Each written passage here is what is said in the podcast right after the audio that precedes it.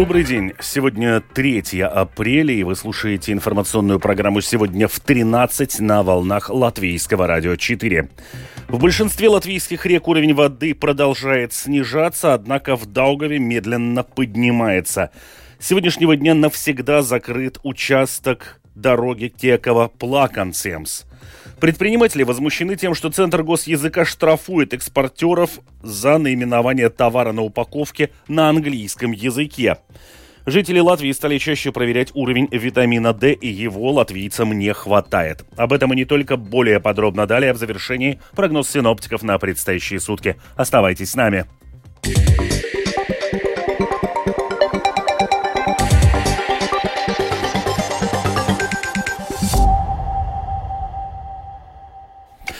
В большинстве латвийских рек уровень воды продолжает падать или незначительно колеблется, но уровень воды в Даугаве медленно поднимается, согласно данным Латвийского центра окружающей среды, геологии и метеорологии. На границе Беларуси и Латвии уровень воды в Даугаве за последние три недели поднялся более чем на 7 метров, но это на 1 метр ниже пика 2013 года. В Даугавпилсе уровень воды в общей сложности поднялся на 6 метров. Утром в понедельник он на 79 сантиметров отстает от максимального максимальной отметки паводка 2013 года. Также сегодня уровень воды в Даугаве у Вайкуляны и Эрсики, соответственно, на 62 и 108 сантиметров ниже, чем 10 лет назад. С сегодняшнего дня навсегда закрыт для движения участок дороги Кекова-Плакансемс, пересекающий трассу будущей объездной дороги Кекова. Об этом сообщили Латвии с Валсцеле. Таким образом, для маршрута до Кековы вам придется выбрать местную дорогу Балажи-Плакансемс-Иецова В7 или рижскую объездную дорогу Саласпилс-Бабите А5. Уже сообщалось, что в июле 2021 года был подписан договор на строительство Кековской объездной дороги, которая реализуется по модели проектировать, строить, финансировать, обслуживать. Предприниматели возмущены тем, что Центр государственного языка штрафует экспортеров продуктов питания за наименование товара на упаковке на английском языке. Подробности у Скирман Тебальчута. Центр государственного языка оштрафовал производителя картофельных пластин за наименование товара на английском языке, рассказывает юрист Латвийской Федерации пищевых предприятий Петерис Лининч. Это картофельные пластины, большая часть из которых экспортируется, но их также можно купить и в латвийских магазинах. И на них есть название «long chips» – длинные чипсы. По сути, то, о чем говорит Центр государственного языка, что несмотря на то, что 95% этого продукта производитель вывозит из страны, ему надо было бы отдельно производить эти чипсы с надписью на латышском языке «Гария чипсы». Но мы же здесь говорим о товарном знаке, об интуитивном понимании, что мы под этим понимаем. Представитель Центра государственного языка Эрнест Гриетенс уточняет суть дела. Я бы хотел развеять сомнения. Ни один производитель не наказан за то, что он не создал название на латышском языке. Речь идет об информации на маркировке. Маркировка включает в себя всю эту упаковку. Согласно закону, на произведенных в Латвии продуктах питания должна содержаться информация на латышском языке. Это требование не относится к упаковкам, предназначенным только на экспорт.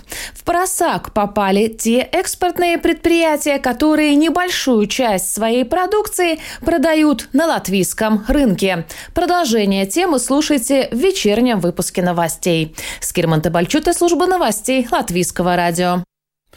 В Риге март был объявлен месяцем социальной работы. В столице прошли различные мероприятия, знакомящие с текущими делами социальной сферы и важностью социальной работы. По завершению месяца социальной работы Рижская дума впервые провела свободные переговоры между политиками и бизнесменами об инвестициях в социальные проекты и перспективах социальной работы. Подробности в сюжете Людмилы Пелип. Директор департамента благосостояния Рижской думы Ирена Кондрата рассказала, что в рамках месяца социальной работы проводились разные мероприятия, направленные на улучшение работы с людьми, которые нуждаются в социальной помощи. Но основной акцент все-таки был уделен социальным работникам. Тем, кто 10, 20 и 30 лет работают в этой отрасли. Что побуждает и мотивирует их в современной нелегкой ситуации продолжать эту работу? Большая часть из них отвечает в основном одно и то же.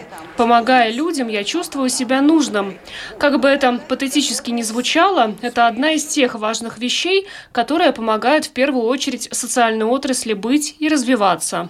Говоря о тенденциях в социальной сфере, то, по словам Ирены Кондраты, в последнее время в Латвии изменился подход к предоставлению социальных услуг. На данный момент, благодаря политической помощи, мы можем больше структуризировать ту часть помощи, которая предоставляется детям с функциональными нарушениями. Мы можем предоставлять целенаправленно эту помощь. Нам удается избежать очередей, поскольку эти услуги домашнего ухода очень востребованы.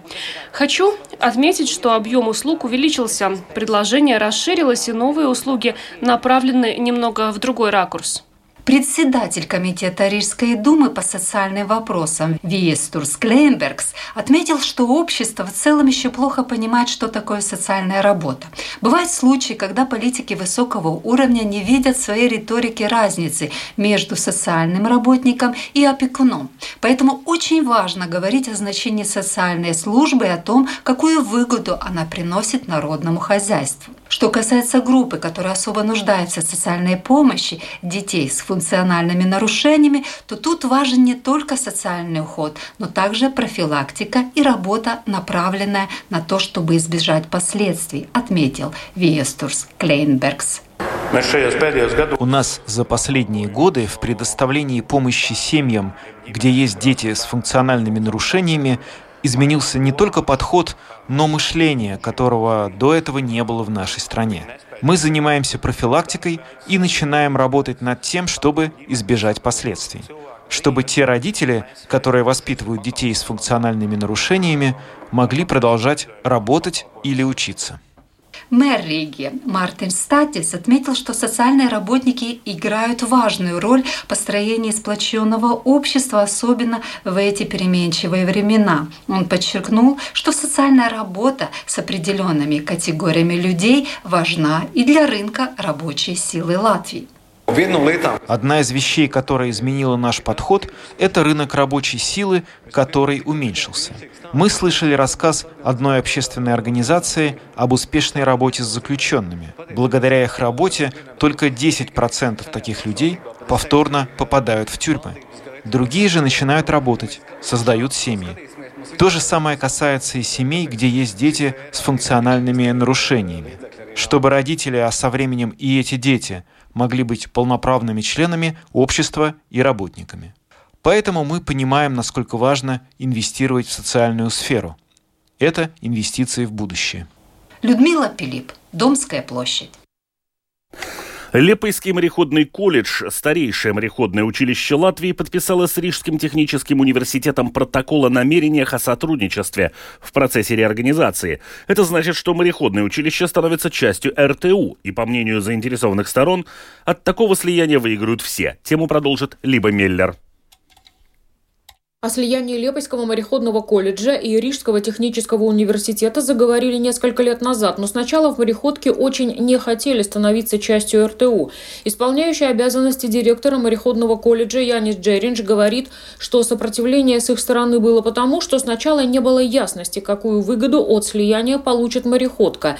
Теперь очевидно, что плюсы есть. Так училище упрекали в недостаточной научной базе. У нас очень хорошие преподаватели, которые физически реально идут идут сейчас в море, они активные моряки, капитаны, есть и механики. Но учебная база у нас, ее не хватало все время. И здесь тоже вопрос, больше уже обучения не происходит, что работаешь с бумажной картой, рисуешь, расчеты делаешь. Сейчас все симуляторы. Это тоже очень большие капиталовложения.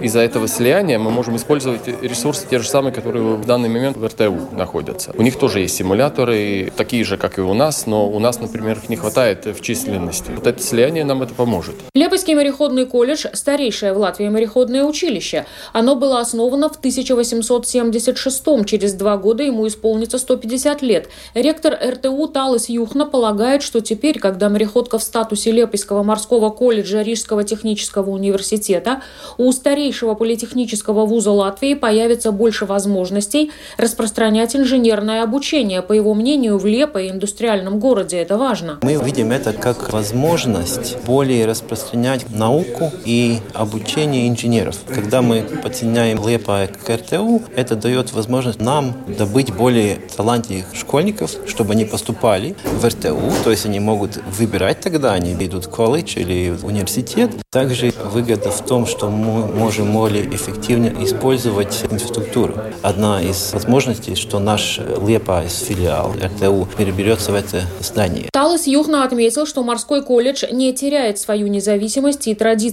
Одной из точек приложения сил в колледже ректор считает не только обучение молодых мореплавателей, но и развитие курсов повышения квалификации для опытных мореходов. Главное то, что у нас есть преподаватели, которые могут подсоединиться, помогать в процессе обучения. У нас есть юрницы без подумы, которые как раз будет координировать, чтобы мы эффективно использовали и учебные материалы, и преподаватели. То есть это вопрос, который как раз в руках подумы, и мы это будем способствовать. По мнению Яниса Джеринша, то, что и Латвийская морская академия, и Лепойский мореходный колледж вместе оказались под крылом РТУ, тоже плюс. Теперь эти учебные заведения не конкуренты. Мы можем уже смотреть, как делить рынок, как в процессе обучения подсоединить преподавателей, эти ресурсы, которые дорогие, те же симуляторы и все остальное. Мы можем идти в этом направлении, что где-то разделить вот эти сферы и смотреть, куда вкладывать конкретнее